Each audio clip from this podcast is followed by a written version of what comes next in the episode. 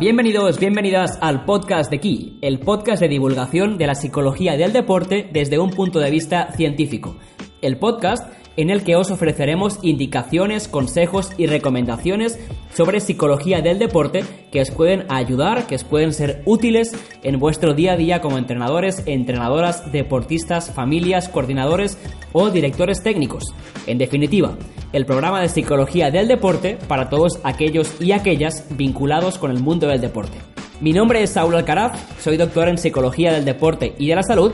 Hoy es jueves día 18 de julio y estamos en nuestro sexto episodio.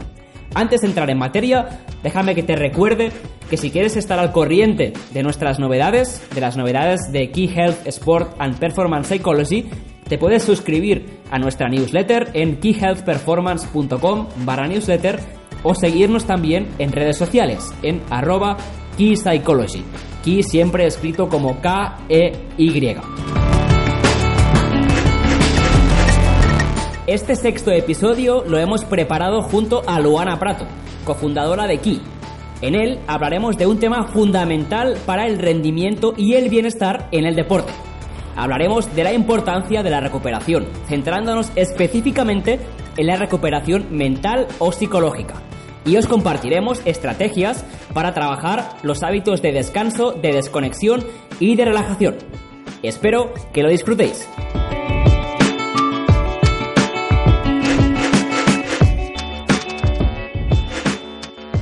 Hola Luana, ¿qué tal? Buenas tardes. Gracias por estar en el podcast hoy con nosotros.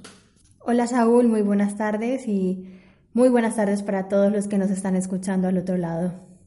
Hoy, Luana, venimos a hablar de un tema, un tema que es fundamental. Hablaremos de recuperación, centrándonos específicamente en la recuperación psicológica. Lo vamos a hacer codo con codo, vamos a ir intercambiando distintos temas, vamos a hablar en primer lugar de qué es la recuperación, centrándonos específicamente en la recuperación mental y los beneficios que conlleva estar o sentirse bien recuperado y lo, que conlleva no, no estarlo. Pasaremos después al descanso, al descanso psicológico, hablando tanto de hábitos de sueño como a nivel también de qué patrones o qué hábitos podemos desarrollar para descansar mientras estamos despiertos, una parte que es fundamental porque ocupa también una gran parte de las horas de los y las deportistas. Saltaremos después también a hablar de técnicas de relajación que nos pueden ser muy útiles en ambos contextos, tanto en el descanso nocturno o en el descanso del sueño como en el descanso cuando estamos despiertos. Y finalmente pasaremos a ver también eh, qué estrategias o qué elementos podemos incorporar para sentirnos más descansados durante el periodo en el que muchos y muchas se encuentran actualmente, este periodo entre temporadas, una vez ha finalizado, no hace tanto la temporada, algunos muy recientemente o todavía no la han finalizado y bueno, pues todavía faltan algunas semanas para que todos y todas vuelvan a, la carga, vuelvan a ponerse en práctica con el deporte. Sí, Saúl, en especial este tema es súper importante porque muchas veces eh, en el mundo deportivo, los entrenadores, las cargas físicas, o sea, planificas y programas eh, las cargas, las competiciones, pero de vez en cuando dejamos de planificar la recuperación y lo importante de la recuperación diaria mientras está sucediendo la temporada y lo importante de la desconexión y la recuperación entre temporadas, es decir, ahora que ya, bueno, ya hay varios deportistas que han estado en vacaciones, pero hay otros deportes que comienzan ahora en julio hasta a finales de julio y en agosto sus vacaciones. Y por eso es tan importante que hoy hablemos de, la recuperación, el descanso, el contacto con la naturaleza, las técnicas de relajación, que nos van a ayudar a volver a, enfrentar una nueva temporada con muchísimos ánimos recuperados físicamente y mentalmente.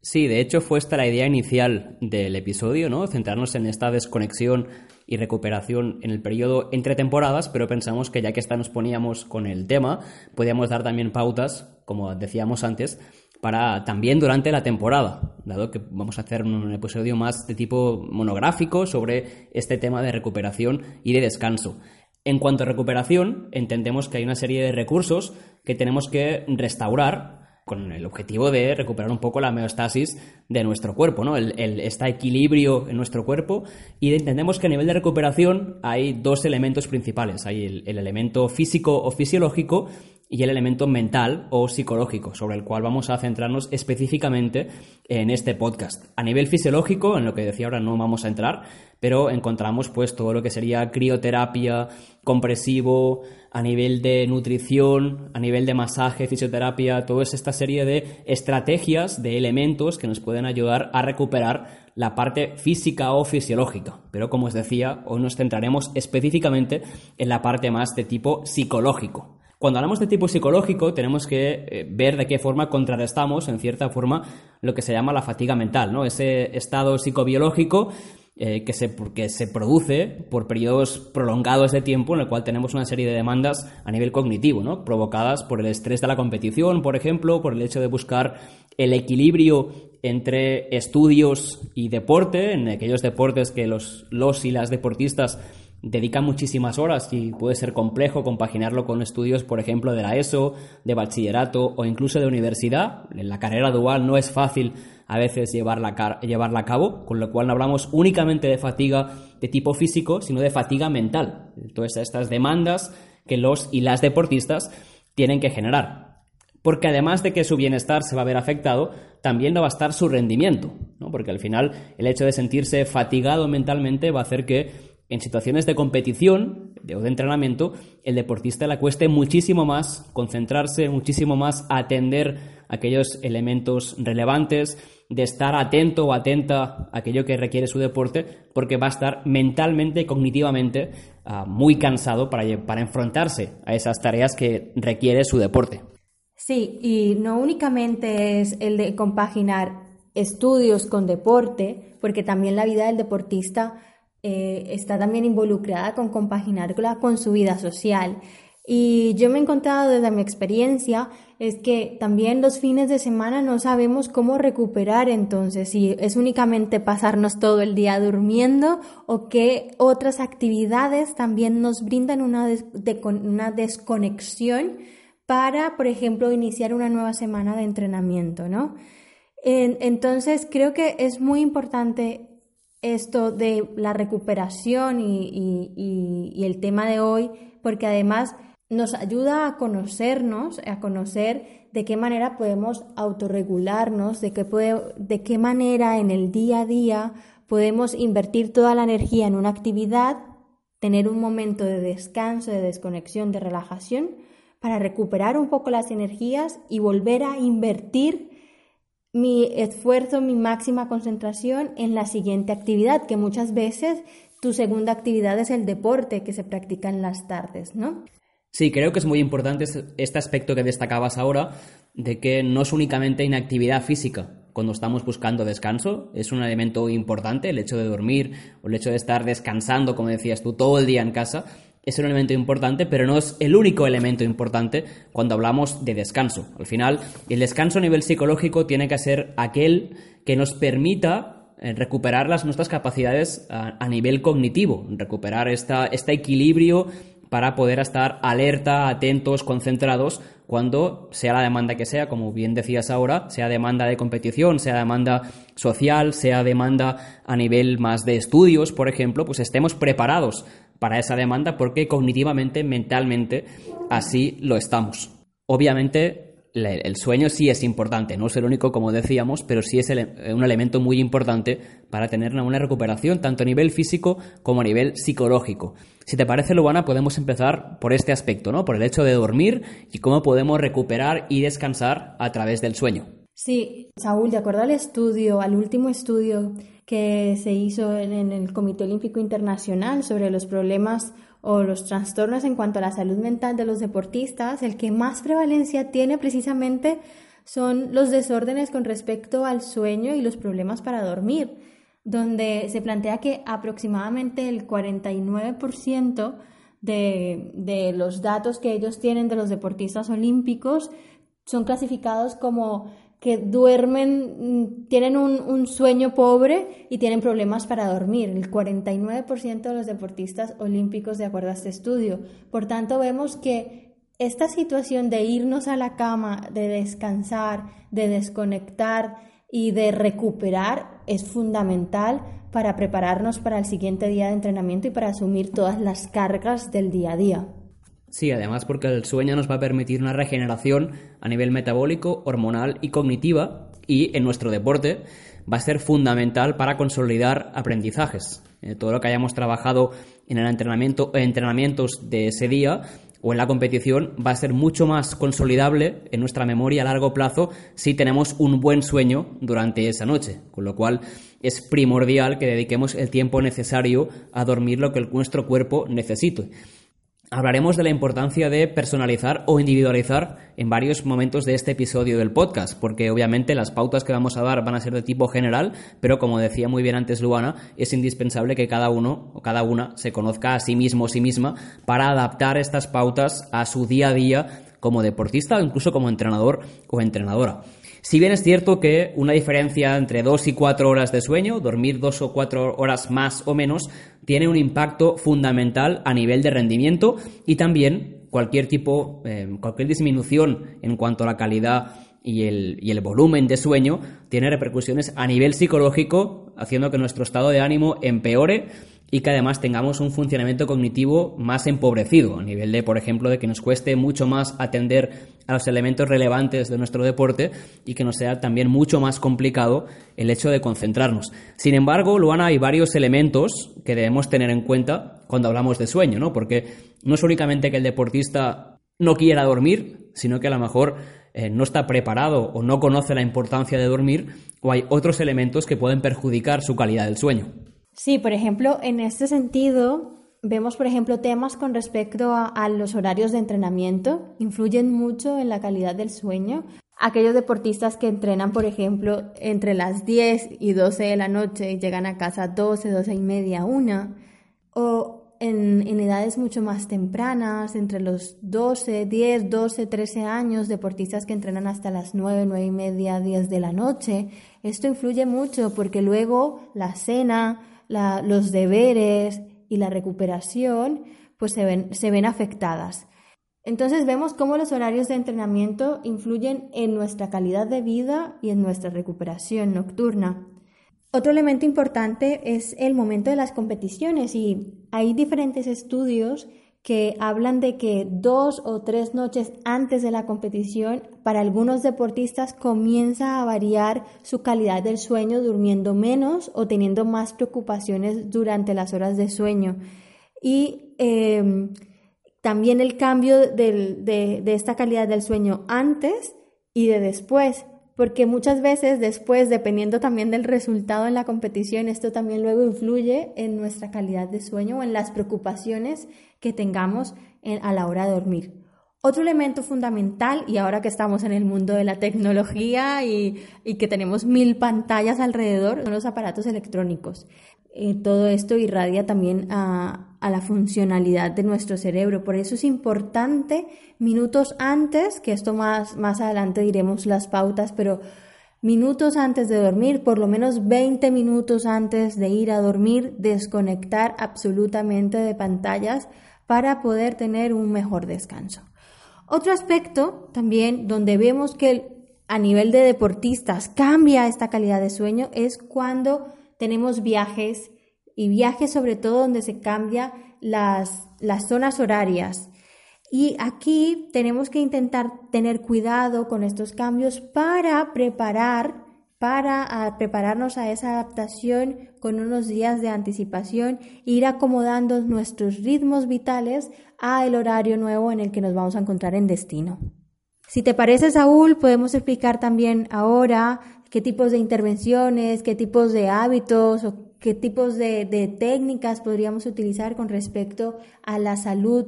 en el sueño.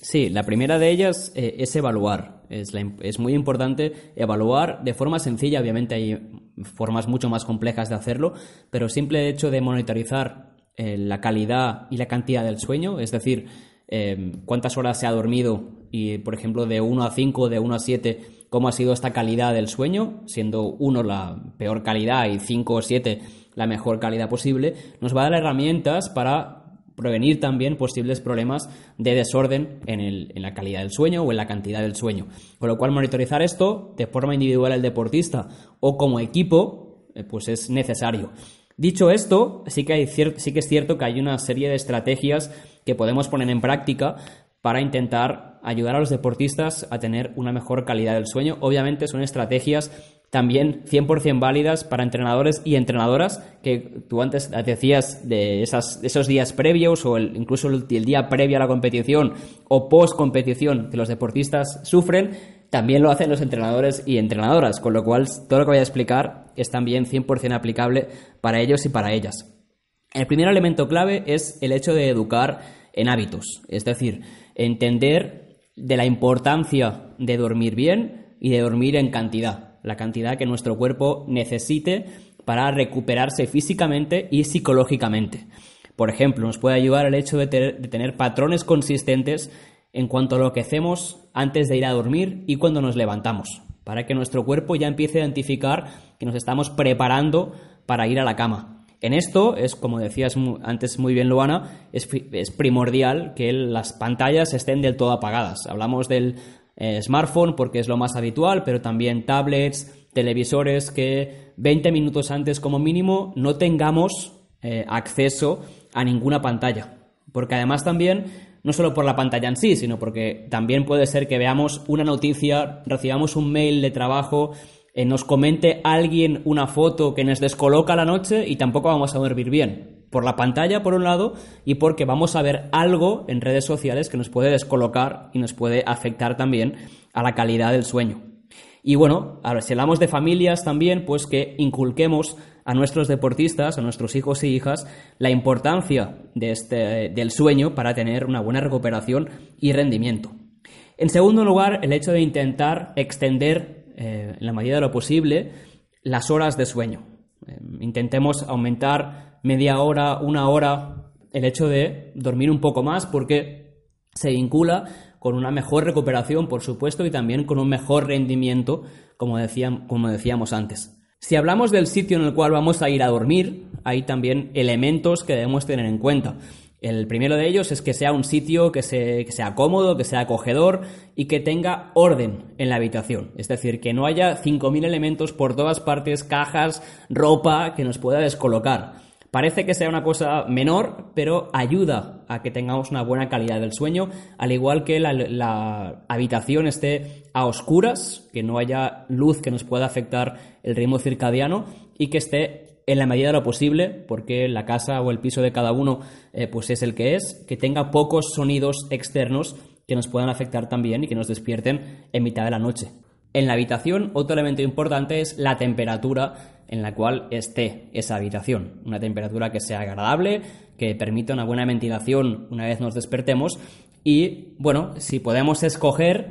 tener un poquito de frío es mejor que tener calor en la habitación. Nos vamos a poder tapar si sentimos un poquito de frío, pero va a ser mucho más complicado tener mucho calor. Va a ser más sencillo que dormamos con calidad de sueño si la habitación hace un pelín más que frío, fresco, creo que sería la palabra correcta.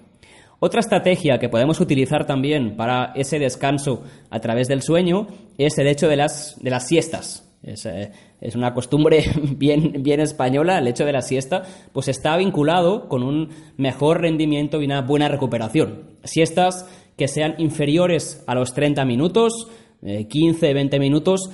son útiles para, para nosotros, para poder hacer una buena recuperación. Sobre todo en aquellas circunstancias en las cuales el día viene muy cargado, por ejemplo, con dobles sesiones, nos va a facilitar también el hecho de recuperar. Es importante que tengamos en cuenta que este tipo de siesta no va a afectar a nuestro descanso nocturno. Lo que los estudios muestran es que una siesta de estos 15, 20, 25 minutos no va a afectar a que durmamos peor después. Obviamente, si hacemos una siesta más larga en la cual ya caigamos en sueño profundo, ahí sí, primero que nos vamos a levantar descolocados y cognitivamente no vamos a estar preparados para poder rendir bien, sea en los estudios, sea en el deporte, y que además, pues eso sí va a afectar a nuestro descanso nocturno, haciendo que a lo mejor sea más complejo el hecho de que nos cueste dormir en la, en la noche. También en esto, en cuanto a las siestas, es bueno que tengamos una rutina para reactivarnos, para una vez nos despertamos, después de estos, como repito, 15, 20, 25 minutos, pues nos, nos, seamos capaces de reactivarnos y prepararnos, sea para ir a entrenamiento, sea para cualquier momento, y que la efectuemos, siempre que sea posible, a primeras horas de la tarde. Es el momento ideal para realizar la siesta. Y el último elemento que puede afectar a nuestra calidad y cantidad del sueño son las técnicas de relajación. No únicamente afectan en el sueño, van a afectar también en nuestro descanso diario, sobre el cual hablaremos después, pero Luana creo que podemos dar varias estrategias para ayudar a los deportistas, a entrenadores y entrenadoras a esa relajación, tanto antes de ir a dormir como para relajarse durante el día a día. Así como lo dice Saúl, la relajación es un proceso psicofisiológico y en el cual de una manera más controlada y de manera intencionada llegamos a un estado de equilibrio, de relajación, de vuelta a la calma. Y como bien decías tú, estas técnicas de relajación las podemos utilizar dependiendo del momento en nuestro día a día para afrontar el, estrés diario de, de, las diferentes actividades en las que nos desenvolvemos, así como en las sesiones de competición, pero sobre todo los previos a la competición, los días antes a la competición, ¿no? La relajación puede cumplir tres funciones. Esta nos ayuda a volver a la calma, a encontrar un equilibrio interno. También puede ayudarnos, y esto en cuanto al sueño, vinculado al sueño, como un acelerador regenerativo durante las, las horas de sueño nocturno. Y también es una herramienta para la autorregulación, para el autoconocimiento y para regular la energía, tanto a nivel, ya lo hemos dicho, ¿no? A nivel de eh, estrés diario como en el momento de la ansiedad precompetitiva o el estrés que, nos, que tenemos durante las competiciones. ¿Qué podemos hacer para relajarnos? Hay diferentes técnicas. Hay unas técnicas mucho más enfocadas a, nivel físico o a nivel somático y hay otras técnicas enfocadas a la parte más cognitiva y mental. La relajación en, en, una primera medida comienza por un primer paso que es aprender a respirar y llegar a una respiración profunda.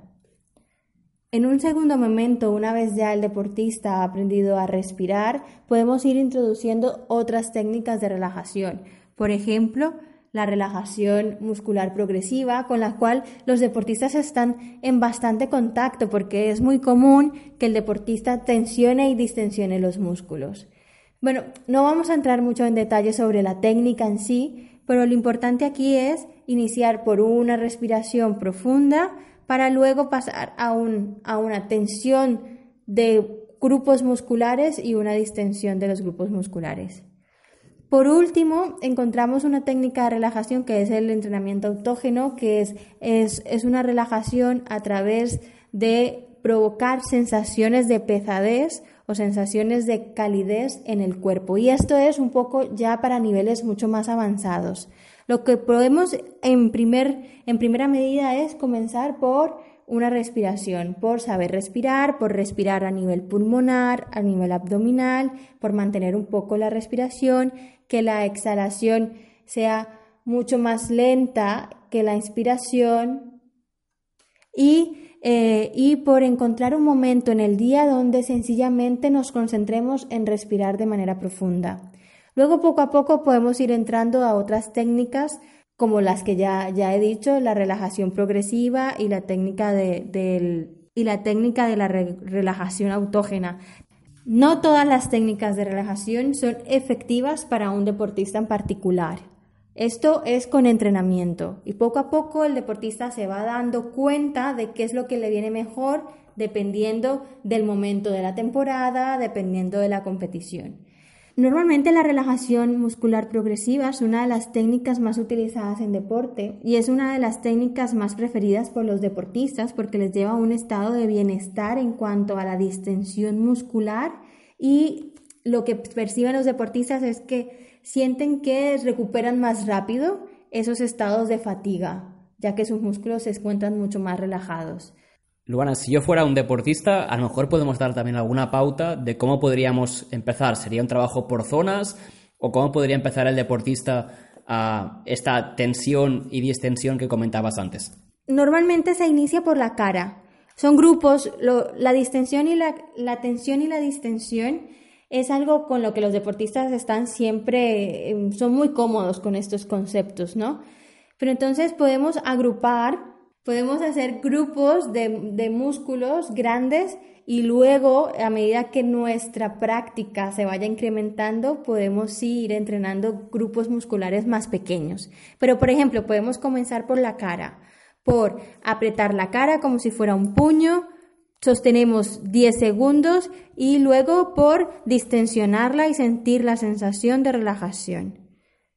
como si fuera un puño, entonces cerramos las cejas, cerramos la boca, eh, apretamos la nariz y nos quedamos con esta sensación de máxima tensión por 10 segundos para luego soltar y que tengamos un estado de bienestar. Después, por ejemplo, podemos pasar a un, al tensionar la cara en estado de sorpresa, de máxima extensión de cejas hacia arriba, máxima abrir lo máximo que pueda la boca, y mantener otra vez 10 segundos para luego distensionarlo. Esto lo puedo repetir dos veces en cada, cada uno de los ejercicios para luego ir, por ejemplo, pasando a los brazos. Entonces, en los brazos puedo apretar al máximo el puño, aprieto máximo bíceps y tríceps y sostengo ahí 10 segundos. Para luego otros 10 segundos de poco a poco ir abriendo los dedos, ir dejando caer mi mano y sentir esa sensación de relajación.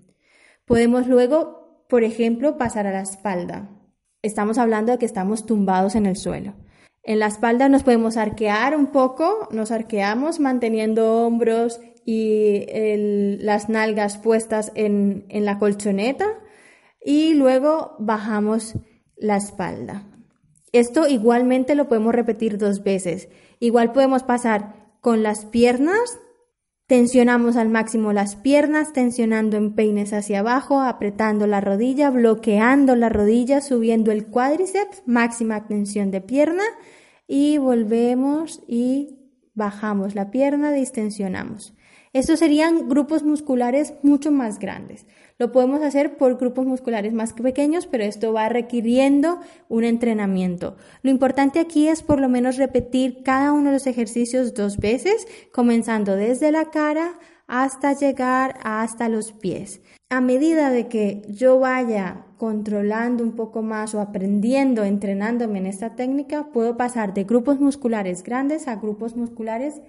pequeños. De esta manera nuestro cuerpo se va a sentir mucho más tranquilo, distensionado y relajado.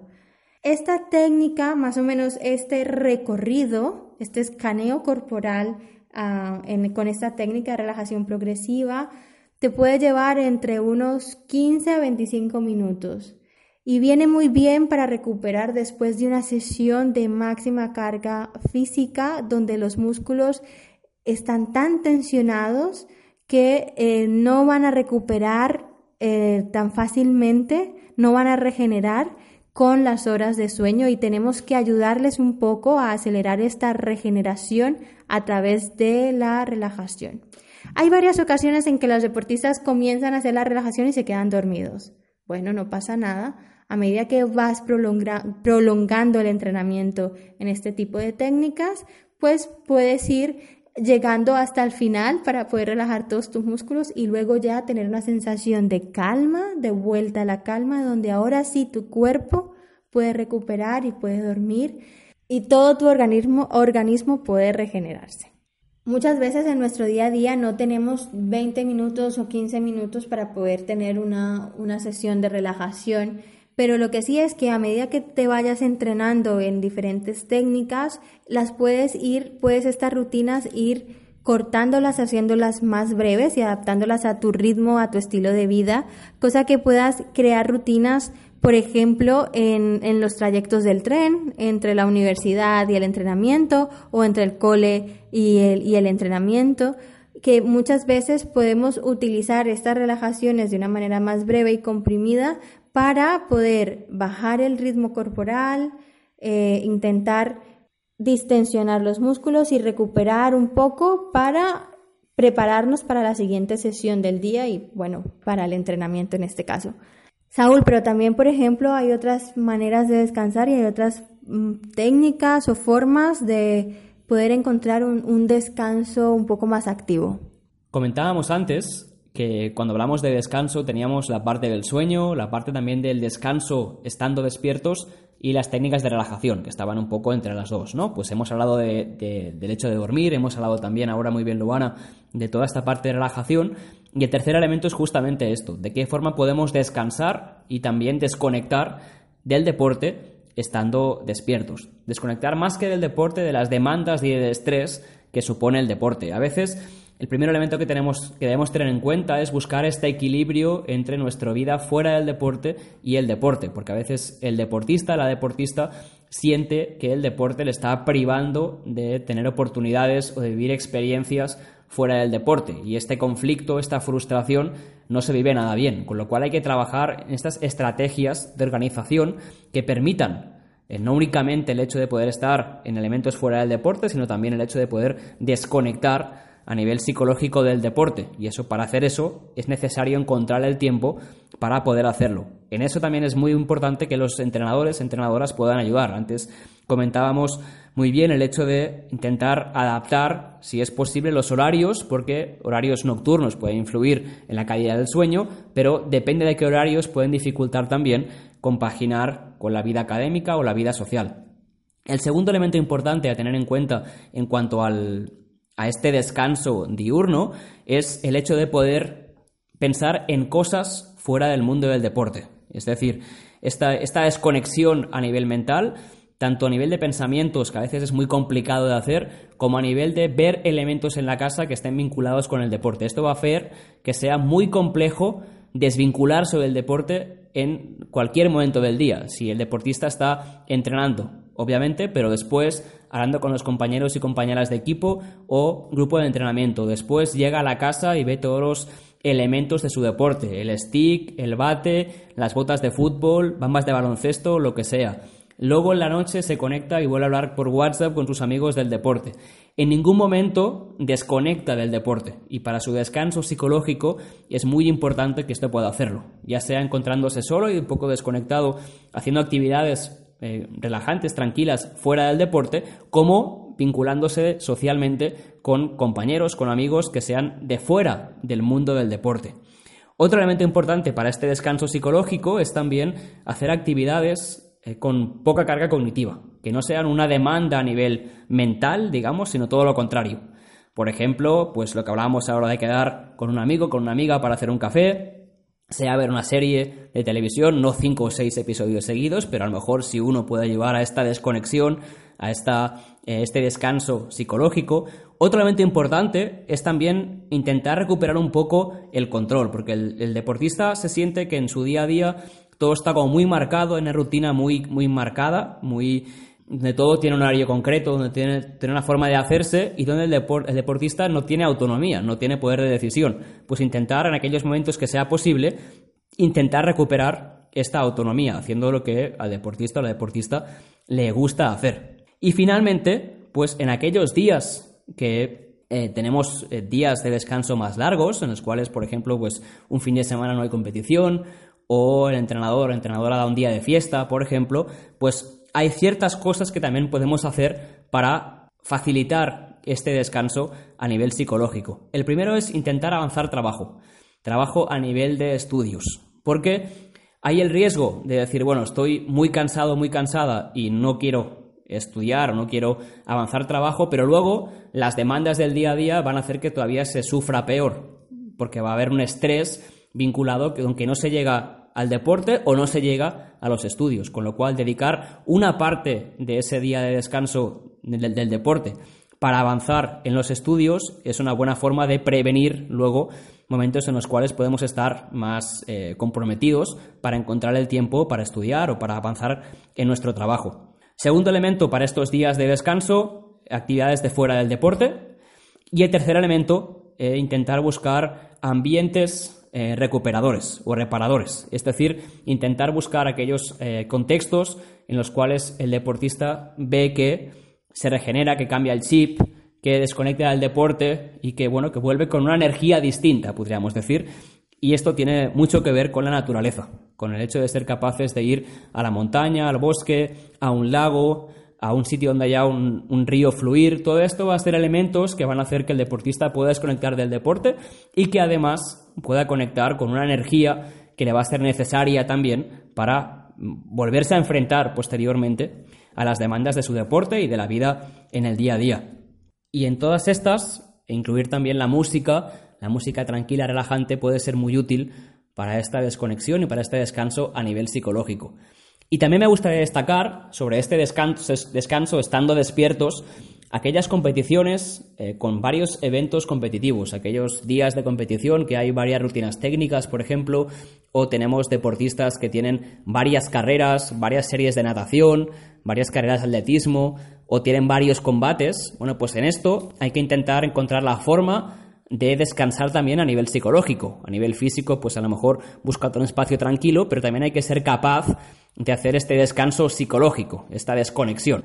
Para ello nos puede ser muy útil las técnicas de relajación, como decías antes muy bien, Luana, aquellas técnicas que ya hemos trabajado antes y que hemos conseguido comprimir en cierto modo en pocos minutos para encontrar ese estado de relajación óptimo y también una estrategia que a veces olvidamos, que a lo mejor en partidos o en eh, deportes en los cuales hay un solo evento competitivo no es tan recomendable, pero que puede ser muy útil en aquellos deportes que tienen varias carreras, varios combates o varias series, que es el hecho de compartir, discutir, en el buen sentido de la palabra, con el entrenador o entrenadora qué ha ido mal en esa competición previa, en esa carrera previa o esa serie previa,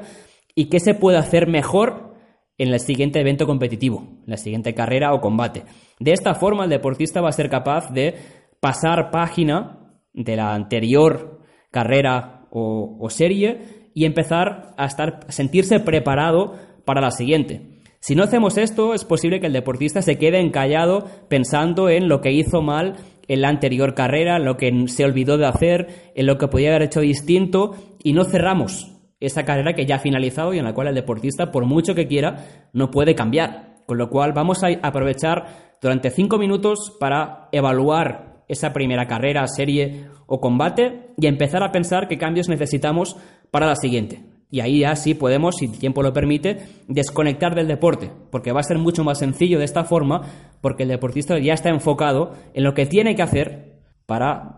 actuar correctamente en el siguiente evento competitivo. Va a sentir que tiene control porque sabe lo que tiene que hacer, repito, en el siguiente evento competitivo. Y por último, como último elemento de este podcast que quisiéramos hablar, dado que hemos hablado un poco del, sobre todo en esta parte del descanso em, diurno a nivel de lo que hacer durante la temporada, podemos hablar también, Luana, y lo hablamos al principio del episodio, de que estamos en una época de cierre de temporada, de transición entre temporadas,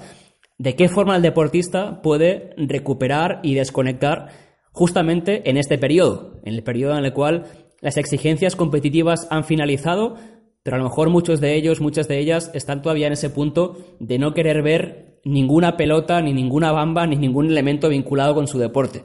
¿Qué les podemos explicar a ellos y ellas para que puedan pasar este proceso, de transición, desconectar del deporte y reconectar con el deporte después para poder preparar de la forma óptima la siguiente temporada.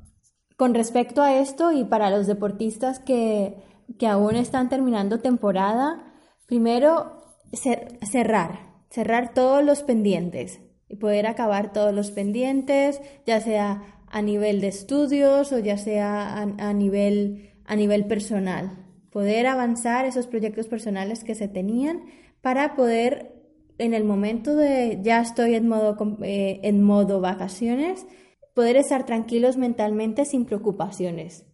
También una segunda sugerencia es poder recuperar esas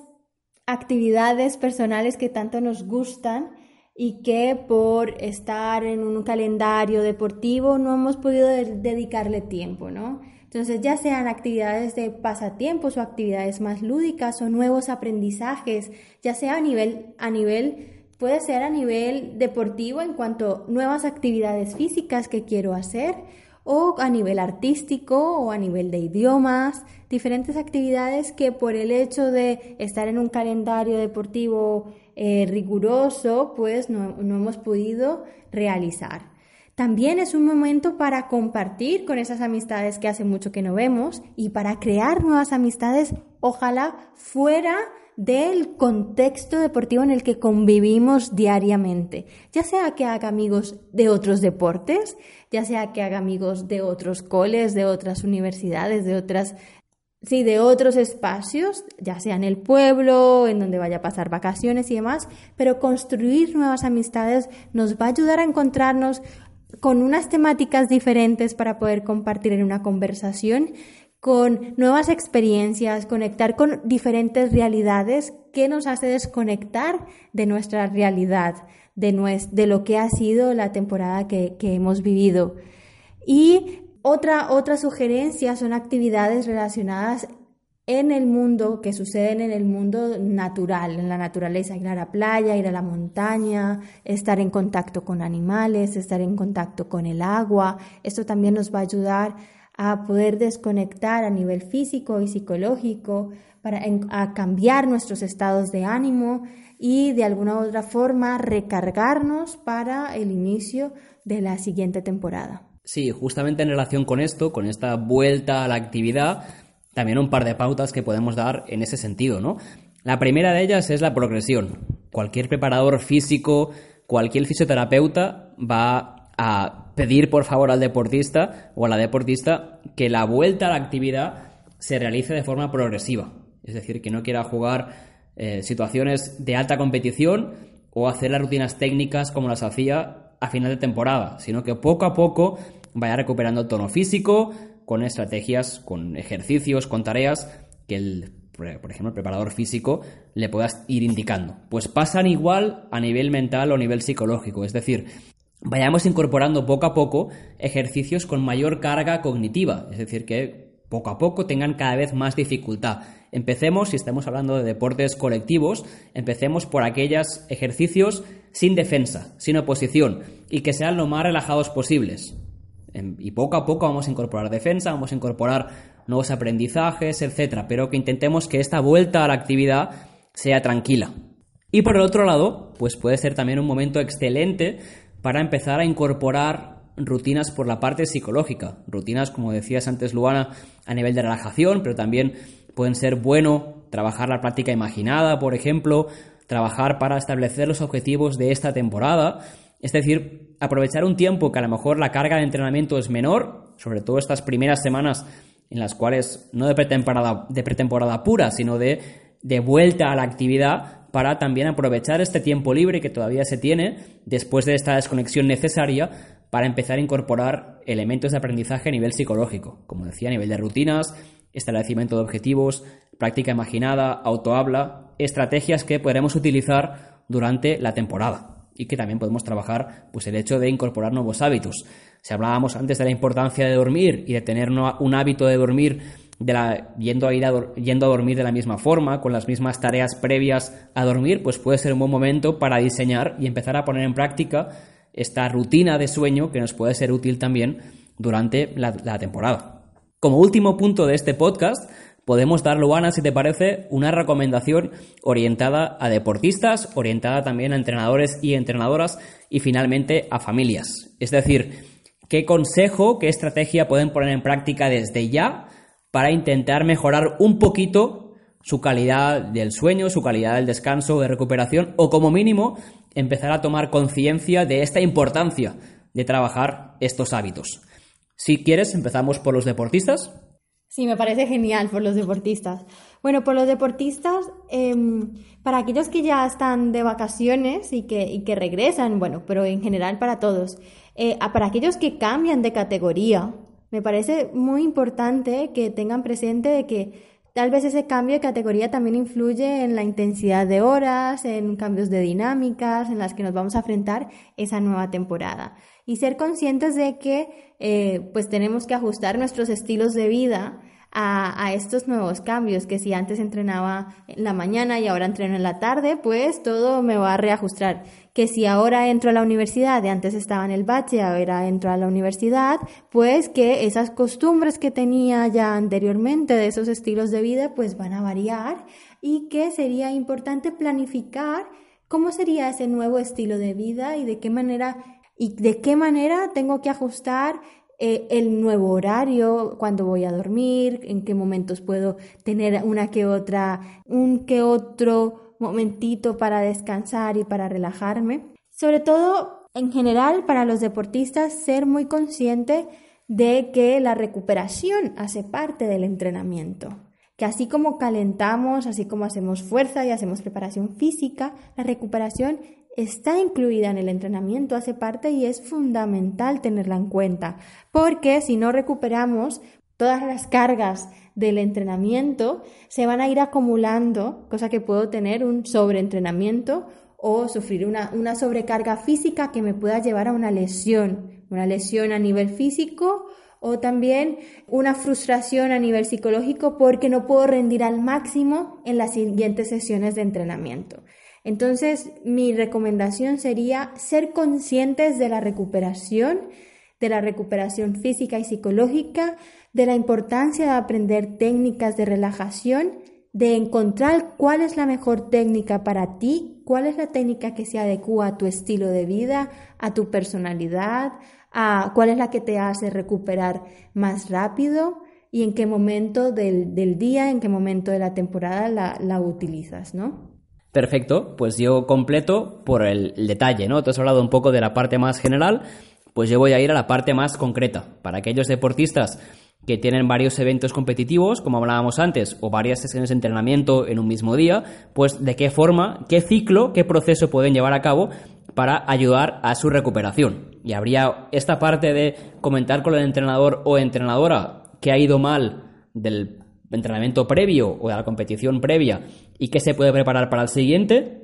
Un segundo paso muy importante de, desconectar, de cambiar, donde puede ser incluso bueno que, que se ría, que se sonría, eh, un tercer paso en el cual sí, sí, sí se descanse, porque mentalmente, psicológicamente, el deportista ya habrá hecho este cambio de chip, con lo cual va a ser mucho más fácil pues que incorpore técnicas de relajación que hablábamos antes muy bien y finalmente pues que se prepare para el siguiente entrenamiento, siguiente ejercicio o siguiente evento competitivo. Y este ciclo sería fantástico, una primera fase con el entrenador, una segunda fase de desconexión, de descanso psicológico y físico y finalmente una rutina para reactivarse y prepararse para la siguiente competición o entrenamiento. Si te parece, pasamos a hablar de entrenadores. Empiezo yo con esta, con esta hora. A nivel de entrenadores, creo que puede ser muy bueno el hecho de, como decías tú antes muy bien, Lobana, ayudar a los deportistas a tomar conciencia y también que por su parte eh, sean conscientes de las cargas que están generando tanto a nivel físico como psicológico que a la medida de lo posible puedan generar adaptaciones, por ejemplo, a nivel de horarios, horarios que respeten mejor eh, este descanso y esta desconexión de los deportistas y por último que les ayuden a monitorizarse y evaluarse, que se tenga en cuenta eh, la cantidad y calidad del sueño, como decíamos antes, pero también que se pregunte constantemente, regularmente, si el deportista se siente fatigado, se siente con energía o se siente más bien cansado, eh, abrumado por las demandas. Monitorizar este proceso es importante porque podremos hacer los ajustes necesarios como entrenadores y entrenadoras, tanto por la parte física, como decíamos antes, y que a lo mejor ya se controla más, como también, muy importante, por la parte psicológica. Y a lo mejor, por la parte psicológica, tenemos que hacer entrenamientos que sean menos demandantes, si entendemos que el, equipo, por ejemplo, está en una fase de exámenes finales, con lo cual no van a estar pudiendo llegar a todo y a lo mejor hay que hacer un, un, entrenamiento que a nivel cognitivo sea menos demandante o tenga menos dificultad. Ser consciente, ser conscientes de estos procesos que llevan los deportistas de recuperación y de descanso. Totalmente de acuerdo contigo, Saúl. Y por último, para las familias, Considero que las familias juegan un papel principal en cuanto a la recuperación, eh, sobre todo la recuperación nocturna. Y creo que es importante, eh, padres, madres y todos los que estamos a, cargo, convivamos con deportistas, que seamos conscientes de eh, cómo la vida familiar también afecta esos momentos de recuperación de que si el deportista está totalmente cansado y de verdad agotado, pues eh, ser respetuoso con ese, con ese proceso de, bueno, pues le bajo a la tele o ahora no vemos tele o de qué manera también la familia se adapta un poco a ese momento de recuperación. monitorizar un poco la gestión de los aparatos electrónicos, que ahora ya muchos de, los niños se van a dormir con el móvil al lado y están con las luces totalmente apagadas, pero con el móvil alumbrándole los ojos, ¿no? Entonces, ¿de qué manera los padres eh, pues vamos acompañando esa gestión de los aparatos electrónicos? Ojalá que en la habitación no tengamos ningún aparato electrónico y que podamos eh, el móvil, la tablet, sacarlo de la habitación. Esto nos permitirá recuperar mucho mejor y una recuperación de mucha más calidad. Y por último, ser conscientes de lo importante de desconectar del contexto deportivo de mantener esas relaciones eh, sociales de los niños o de las adolescentes con otro, con en otros contextos, eh, de sus amistades en otro colegio o del pueblo y poder mantener esas relaciones y de vez en cuando puede que cada fin de semana o cada 15 días o por lo menos una vez al mes estar en contacto con otros contextos sociales y con otros contextos naturales para descargar esa energía y poder recargarnos de, la vibración que nos trae la naturaleza. Genial, Luana. Y bueno, por mi parte, pues añadiría un elemento que también de hecho puede ser útil para entrenadores y entrenadoras, que es esta educación en la importancia de los hábitos de recuperación y de descanso. Al final, al final el proyecto de un deportista, que aunque sea un deportista eh, a nivel escolar, es un, es un proyecto familiar. El hecho de que ese niño, esa niña o ese adolescente o ese deportista ya más mayor dedique ciertas horas a la semana a, a su deporte y a intentar hacerlo lo mejor posible dentro de su deporte. Con lo cual, pues también, aparte de este respeto por estos hábitos de descanso y recuperación, pues que le ayudemos a entender la importancia de justamente recuperar y descansar y desconectar adecuadamente. Luana, ha sido un placer compartir contigo todas estas estrategias a nivel de descanso, de recuperación psicológica y de relajación. Y nos emplazamos para el siguiente podcast. A ver si la gente se anima también en redes sociales a compartir sus opiniones y sus preguntas sobre este episodio. Sí, es una invitación total para todos nuestros oyentes, las personas que nos escuchan, de poder compartir dudas, experiencias, que nos escriban, que a través de las redes sociales estamos al tanto y que podemos un poco comunicarnos y dialogar respecto a estos hábitos de recuperación, relajación y a desconectar ahora que, que muchos de los deportistas comienzan las vacaciones. Así que por mi parte, eh, muy buen verano, eh, muy buenas vacaciones y que podamos desconectar para luego volver con las máximas energías a la siguiente temporada.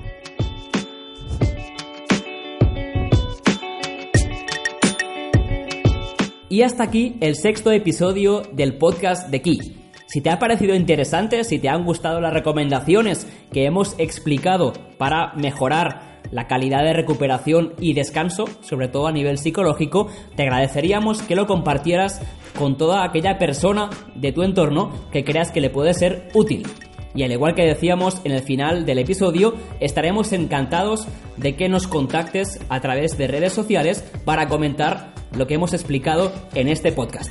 Nos escuchamos en 15 días en el que va a ser el último episodio de esta primera temporada de nuestro podcast. Gracias por estar al otro lado y hasta entonces.